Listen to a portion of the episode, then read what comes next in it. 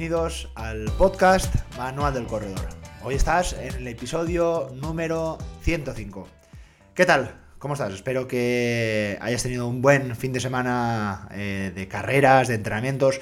Bueno, este fin de semana ha sido un poco extraño, sobre todo en mi zona y en algunas zonas también de, España. Ha sido un fin de semana lluvioso y en muchas ocasiones algunos no han podido sacar esos entrenamientos o algunos incluso han tenido que eh, llegar a esas competiciones pasadas por agua, pero bueno, que al final que no pasa absolutamente nada, que como decía el otro día, es agua, no es, no es lejía, no te va a producir nada, siempre evidentemente con ciertas precauciones, evidentemente que no haya ninguna alerta climatológica que lo impida, pues se puede salir a, entrenar y no pasa nada, tampoco si se dan las razones de que uno no pueda salir a entrenar por X razones, no pasa nada, como he dicho siempre, no puedes entrenar, tú continúa con tu plan, porque pierdas uno o dos entrenamientos, eh, no va a pasar absolutamente nada, ni en tu preparación, ni en tu estado de forma. Así que eh, hay que tomárselo con, filosofía, que a veces por factores externos uno no puede salir, vamos, que no hay ningún tipo de problema.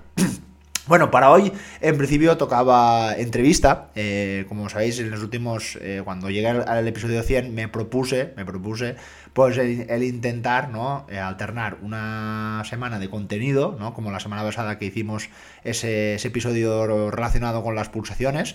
O las últimas entrevistas que hicimos a Manu Sola de Ciclismo Evolutivo o a José Catalina, aquel episodio que hablamos sobre eh, nutrición eh, desde el punto de vista desde una baja carga de, hidratos de carbono.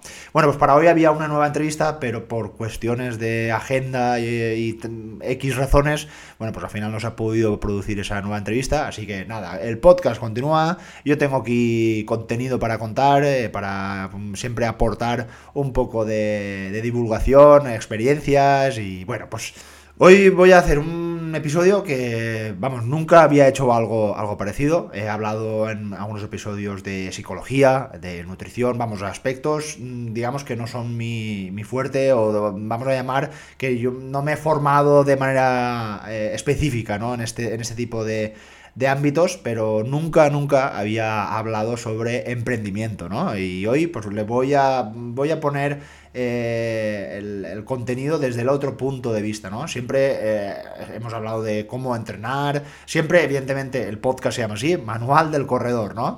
Pues bueno, hoy no vamos a hablar del manual del corredor, hoy vamos a hablar del manual del entrenador, hoy nos vamos al otro lado, que sé que de, buena tinta que en este podcast también lo oyen muchos entrenadores y, me gustaría, bueno, pues eh, que entendierais cómo, cómo trabaja un entrenador, y en este caso cómo trabajo yo, y me gustaría pues explicaros eh, esos detalles ¿no? que, que, llevan dentro de la, de la preparación. Y bueno, pues yo lo que he hecho es apuntarme eh, 10 puntos, he hecho un decálogo, ¿no?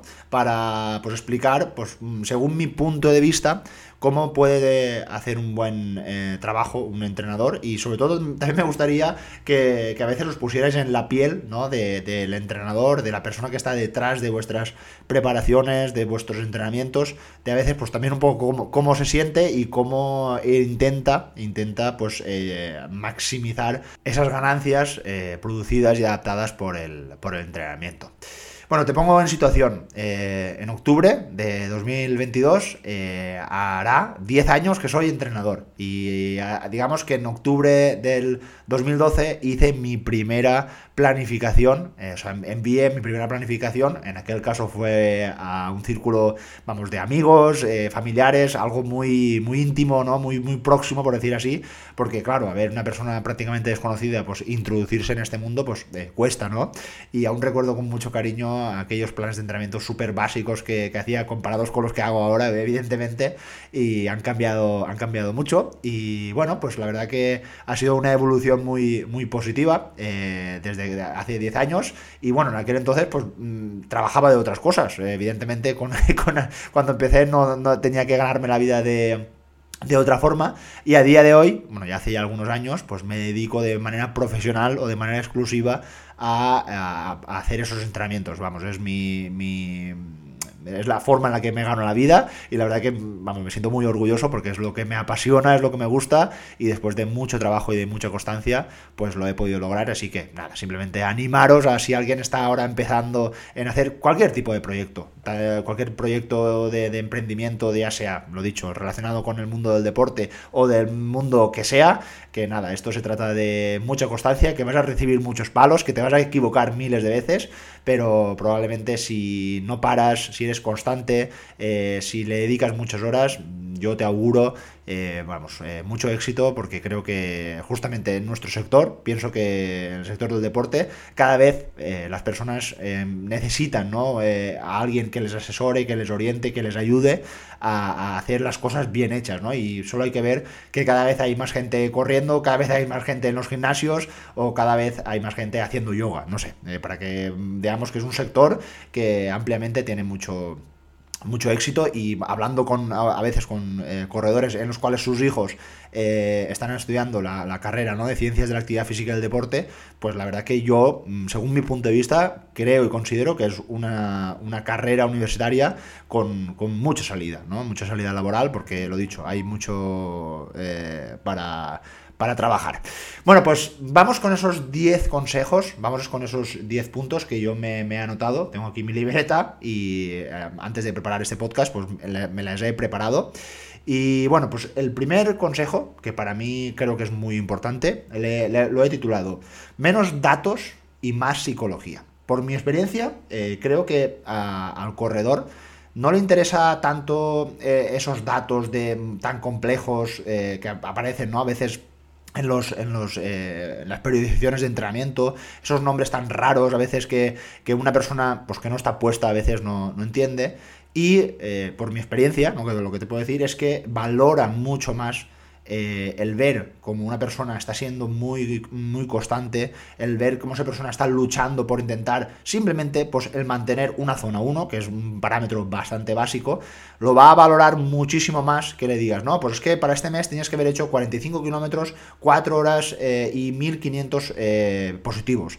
Lo va a valorar mucho más que estés detrás de esa persona y le digas, oye, eh, este, mes, este mes has fallado un entrenamiento, no pasa absolutamente nada, ha tenido una, razón, que tú me lo has explicado, y no pasa nada. Con este tipo de entrenamiento eh, creo que has hecho, un, has hecho lo que has podido y vamos a ver si podemos mejorar. O te has esforzado o no te has esforzado habla con esa persona. Son personas, la gran mayoría, la gran mayoría no, todos son personas, no son máquinas, no son eh, datos. O sea, no trates a las personas como datos, trátalas como personas. Y creo que esto es algo muy, muy importante a la hora de, de tratar con esas personas. Esto es algo en lo que en la, universidad, por ejemplo, creo que nos enseñan. En la, universidad nos enseñan buenas formaciones desde el punto de vista técnico, esos datos, eh, em, tratar a, esas gráficas como eso, como gráficas, y no entender que detrás hay una persona, que puede que esa persona justamente ese día no haya dormido bien porque es padre de, un bebé,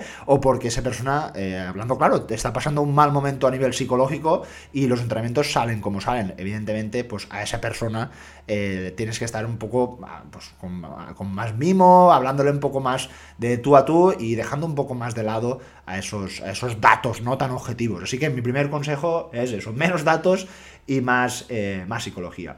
Segundo, segundo consejo, segundo punto. Yo, yo, como entrenador, siempre me voy a adaptar al corredor. Yo puedo ser el puto amo entrenando, puedo ser la persona que mejor entrena en el mundo. Puedo tener mi, filosofía, mi metodología, cómo lo tengo que hacer. Pero si no me adapto, si no me adapto a las necesidades de mi corredor, mm, aquí no va a haber unión por ningún, por ningún lado.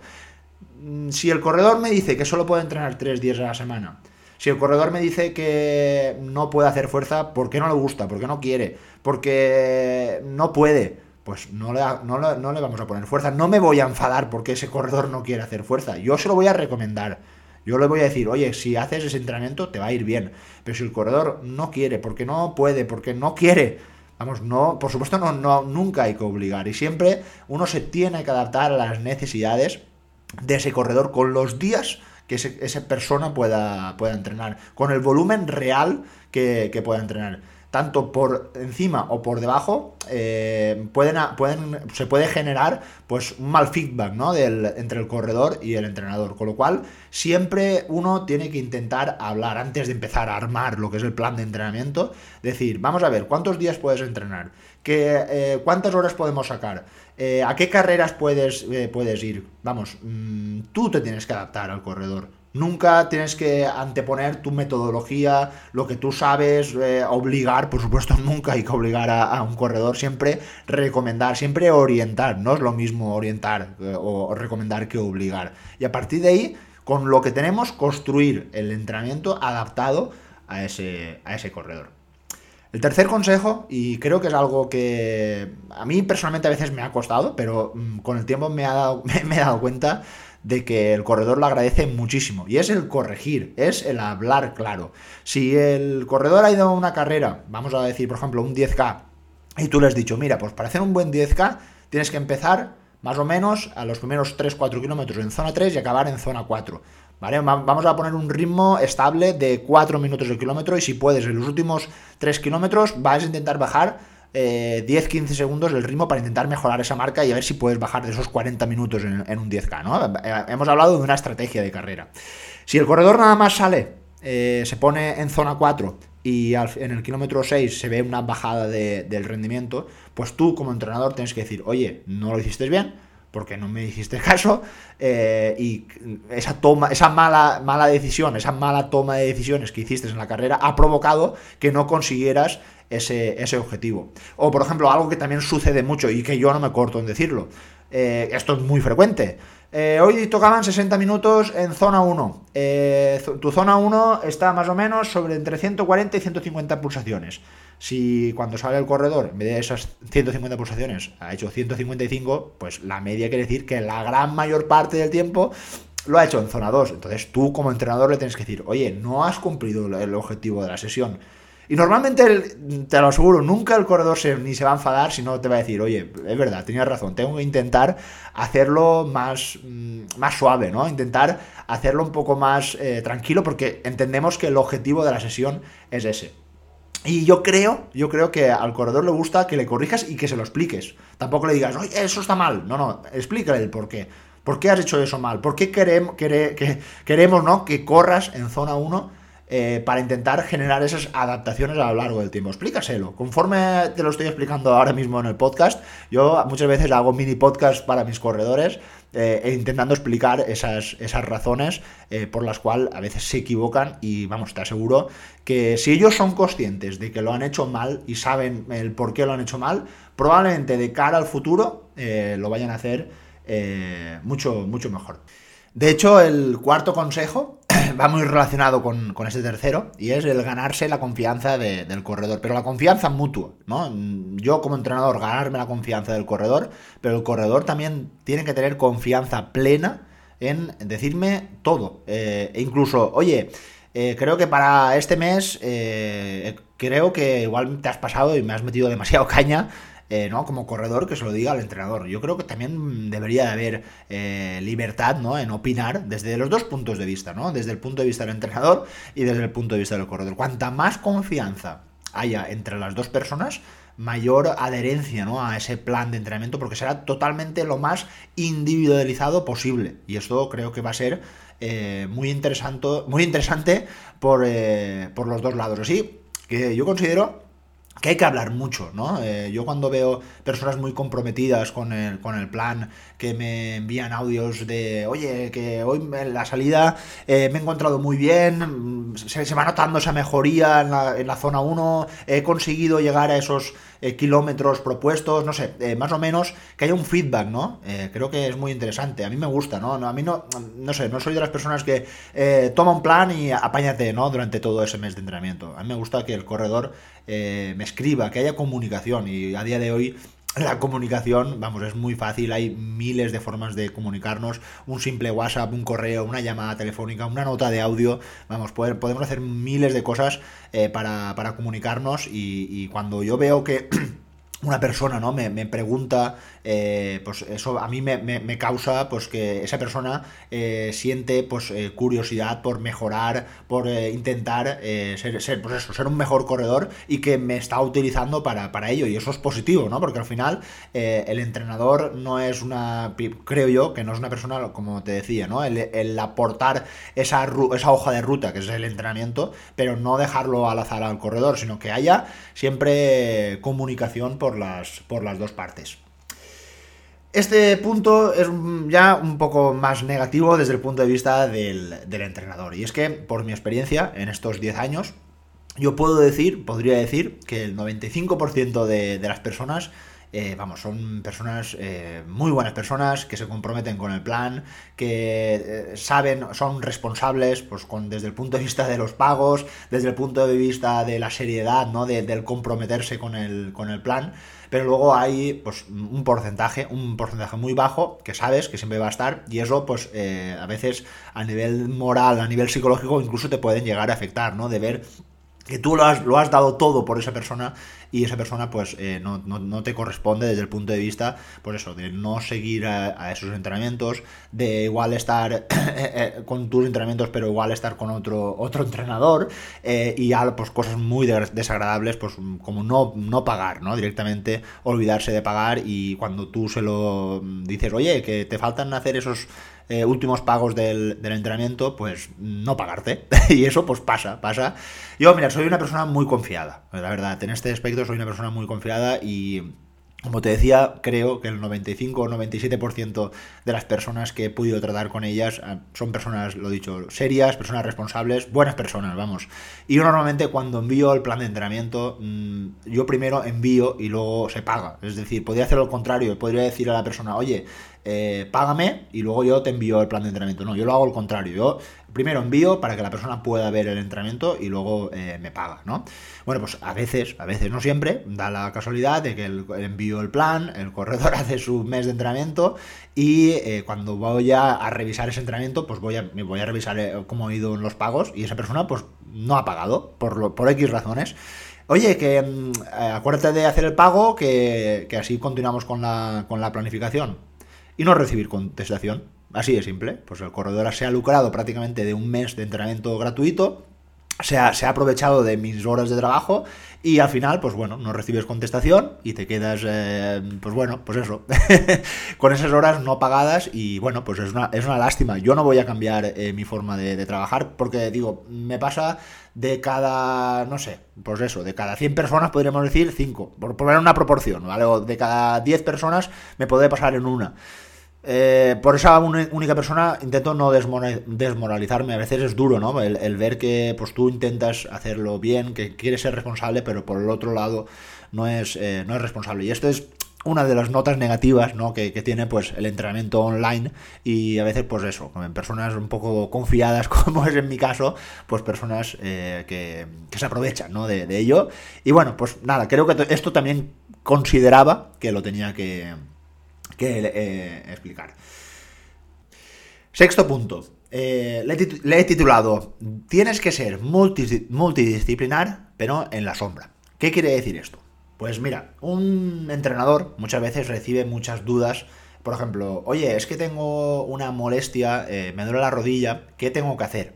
Bueno, pues un, entrenador pues probablemente puedas o, entienda cómo eh, responderte para intentar por lo menos no hacerte más daño, que muchas veces pues es parar, en algunas ocasiones ponerse eh, hielo, en, otros, en otras ocasiones cambiar ese entrenamiento por eh, pues no sé, entrenamiento de bajo impacto como nadar, hacer bici, bueno, diferentes estrategias que podríamos hablar, pero evidentemente cuando una persona tiene un dolor muscular, tiene que acudir a un profesional y evidentemente desde el formato online pues puede incluso ser hasta complicado, ¿no? Entonces, ¿qué quiero decir con esto? Que cuando una persona eh, tenga dudas sobre mm, una lesión, sobre algún problema médico, sobre algún problema de nutrición o algún problema mental, evidentemente hay unos profesionales que se dedican a esto. No quieras tú abarcar todo el campo porque una, eh, no eres el profesional que ha estudiado o se ha formado para eh, para entender sobre estos temas y sobre todo, pues, eh, el intentar ayudar a esa persona porque la puedes fastidiar, porque tú no tienes la formación para hacerlo. Pero cuando me refería a que debes de ser multidisciplinar en la sombra, es justamente en el que sí que deberías, pienso, deberías de formarte, deberías incluso acudir a estos profesionales o mantener unas ciertas eh, conversaciones con podólogos, fisioterapeutas, psicólogos, médicos, nutricionistas, vamos, en este podcast justamente hemos hablado con todos estos sectores, ¿no?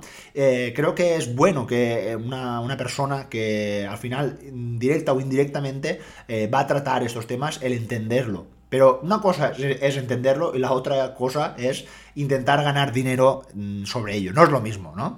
Entonces, eh, tú siempre puedes ayudar, como te decía en el caso de la lesión, pero cuando pase algo, me duele la rodilla, la primera contestación pienso que es acude a un fisio que te mire realmente qué es lo que, tienes. Porque yo no sé cuál es tu patología ¿no? que puedes tener en esa rodilla. Puede ser miles de cosas. Entonces, ves a ese fisio y el fisio probablemente dirá, eh, tienes una condromalacia rotuliana. Vale, vamos a ver. Y eh, ahora mismo la tienes bastante inflamada. Vamos a ver qué, podemos, qué podemos hacer para intentar, por primer objetivo, intentar recuperar. Y en este caso sí que el entrenador sí que te puede ayudar. Y le puede decir, pues vamos a, transformar ¿no? la, planificación, vamos a ajustarla a la realidad, vamos a quitar esos entrenamientos más duros, más largos, más exigentes, y vamos a intentar eh, cambiarlo por un entrenamiento mucho más aplicado. O también a mí me, viene muchas veces, oye, em, para comer antes de una carrera, eh, ¿qué crees mejor? ¿Que tome esto o aquello? Pues bueno, yo, yo lo sé porque a mí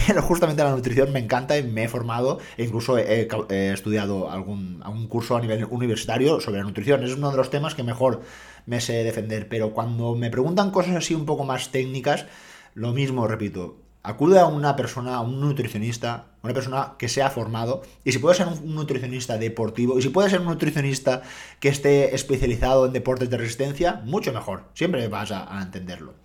De hecho, uno de los eh, de las disciplinas que desde el confinamiento he, intentado, eh, o desde la creación de este podcast, he intentado pues leer, me he comprado algunos libros, he intentado seguir a personas más o menos que sepan sobre el tema, eh, sobre el marketing, ¿no? Y dirás, ¿qué tiene que ver el marketing con, entrenar, ¿no? Pues al final, esto se trata también de saber venderse, de saber hacer unas buenas publicaciones, tanto en redes sociales como el, explicar bien en, en este podcast, ¿no? Todo ese contenido para llegar a la máxima gente posible como puedes ver, pues mm, tenemos que ser, los entrenadores, tenemos que formarnos en, muchas, en muchos ámbitos eh, y es muy bueno ser el multidisciplinar, es decir, no cerrarse a hacer algo eh, única y exclusivamente solo a entrenar y poco más, sino que es bueno el, ver otras disciplinas. Y justamente el, el siguiente punto es el intentar tener un reciclaje continuo. La formación tiene que ser siempre constante. No me vale con que yo me he sacado la carrera. Hace. Me estuve, yo estuve cinco años estudiando mi carrera universitaria y aquí, como yo soy ya licenciado en ciencias de la actividad física y del deporte, que esto suena magnífico, yo aquí soy el puto amo y aquí nadie me va a decir lo que tengo que hacer. Pues mira, sencillamente de aquella época, de lo que sabía en aquella época a lo que sé ahora, ha cambiado y se ha transformado una auténtica barbaridad. La, ciencia se modifica, se moldea, eh, cada vez van apareciendo cosas totalmente nuevas y yo mismo, yo mismo eh, he pautado cosas hace 5 o 6 años que ahora mismo no pautaría porque mm, la ciencia me ha dicho, oye, esto igual no es lo más recomendable. Eh, nosotros en la, en la, cuando íbamos a la universidad era muy frecuente que se estirara eh, por ejemplo, antes de empezar a correr. Era muy frecuente hacer ese calentamiento y parar un momento, hacer estiramientos de, con esas contracciones eh, más estáticas, ¿no? Pues ahora mismo esto es una locura. ahora mismo sabemos todos que esto pues, no es lo más recomendable.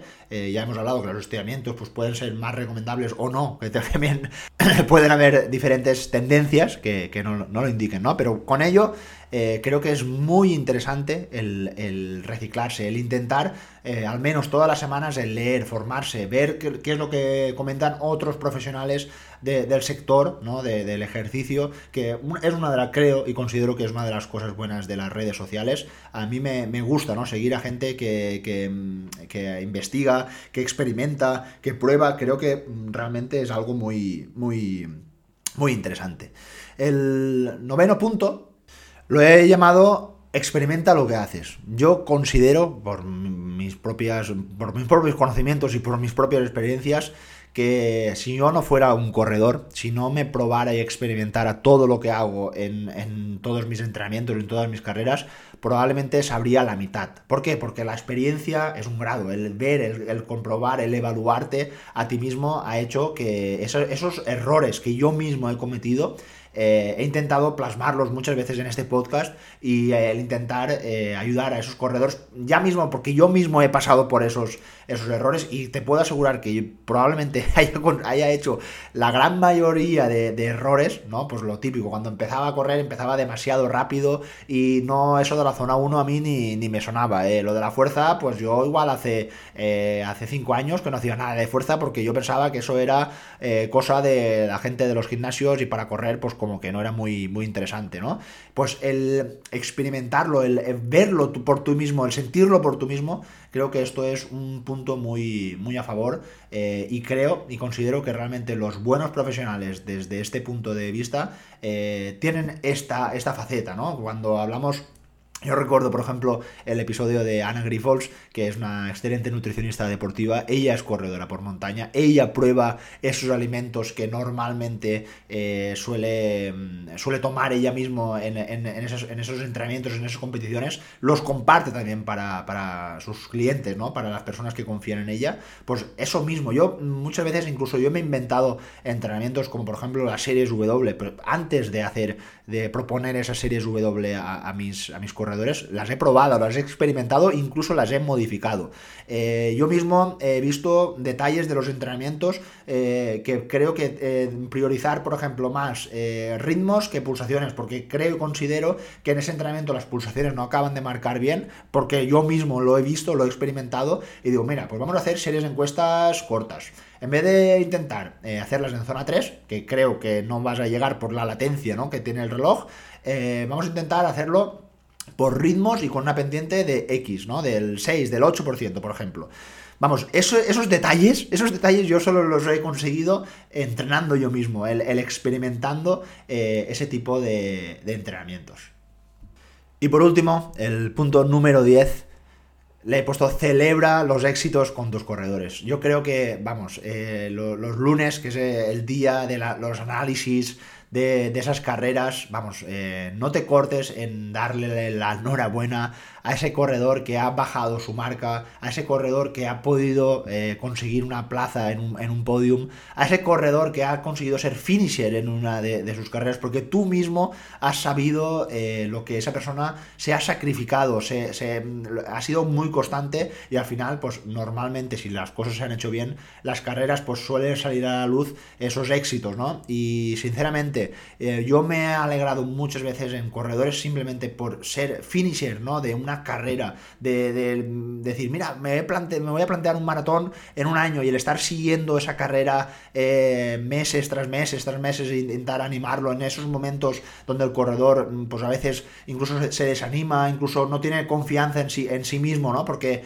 piensa que no va a llegar con el volumen de entrenamiento eh, necesario para esa, para esa carrera. Tú mismo, ¿no? Has visto esa evolución del, corredor y por eso creo que y considero que es importante y básico celebrarlo con, tu corredor porque es, al final es un éxito de los dos, es un éxito primero y principal, es éxito del corredor porque el corredor es el que se lo ha labrado, es el que ha entrenado, es el que ha madrugado y tú eh, le has ayudado y sinceramente el ver esto es, vamos, una cosa muy gratificante. Eh, tengo la suerte de trabajar en, un, en, algo en el que puedo ayudar a la gente, en, el, en intentar conseguir eh, que puedan cumplir sus objetivos, sus sueños, ¿no? Y creo que eh, realmente los entrenadores tenemos en, manos cosas muy importantes en el que a veces pues el intentar eh, lograrlo pues a veces nos hace hasta emocionarnos, ¿no? A veces en ocasiones nos, ha hecho saltar las lágrimas de ver esa persona lo realmente que se lo ha currado, que se lo ha trabajado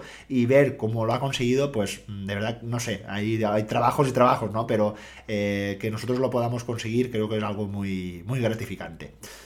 Bueno, pues nada, espero que te haya gustado este episodio, que hoy hemos estado desde el lado del entrenador, hoy sería un manual del entrenador, no un manual del, corredor, pero seguramente eh, sentirás, ¿no? Era un poco el objetivo, eh, lo que normalmente pues nosotros los entrenadores el intentamos eh, pues, sentir y ponemos ese esfuerzo en intentar que, el corredor pueda lograr todos esos objetivos. Nada más, nos vemos la próxima semana. Esperamos, esta vez sí, con una, una nueva entrevista. Venga, mucha salud y muchos kilómetros como siempre. Un abrazo, adiós.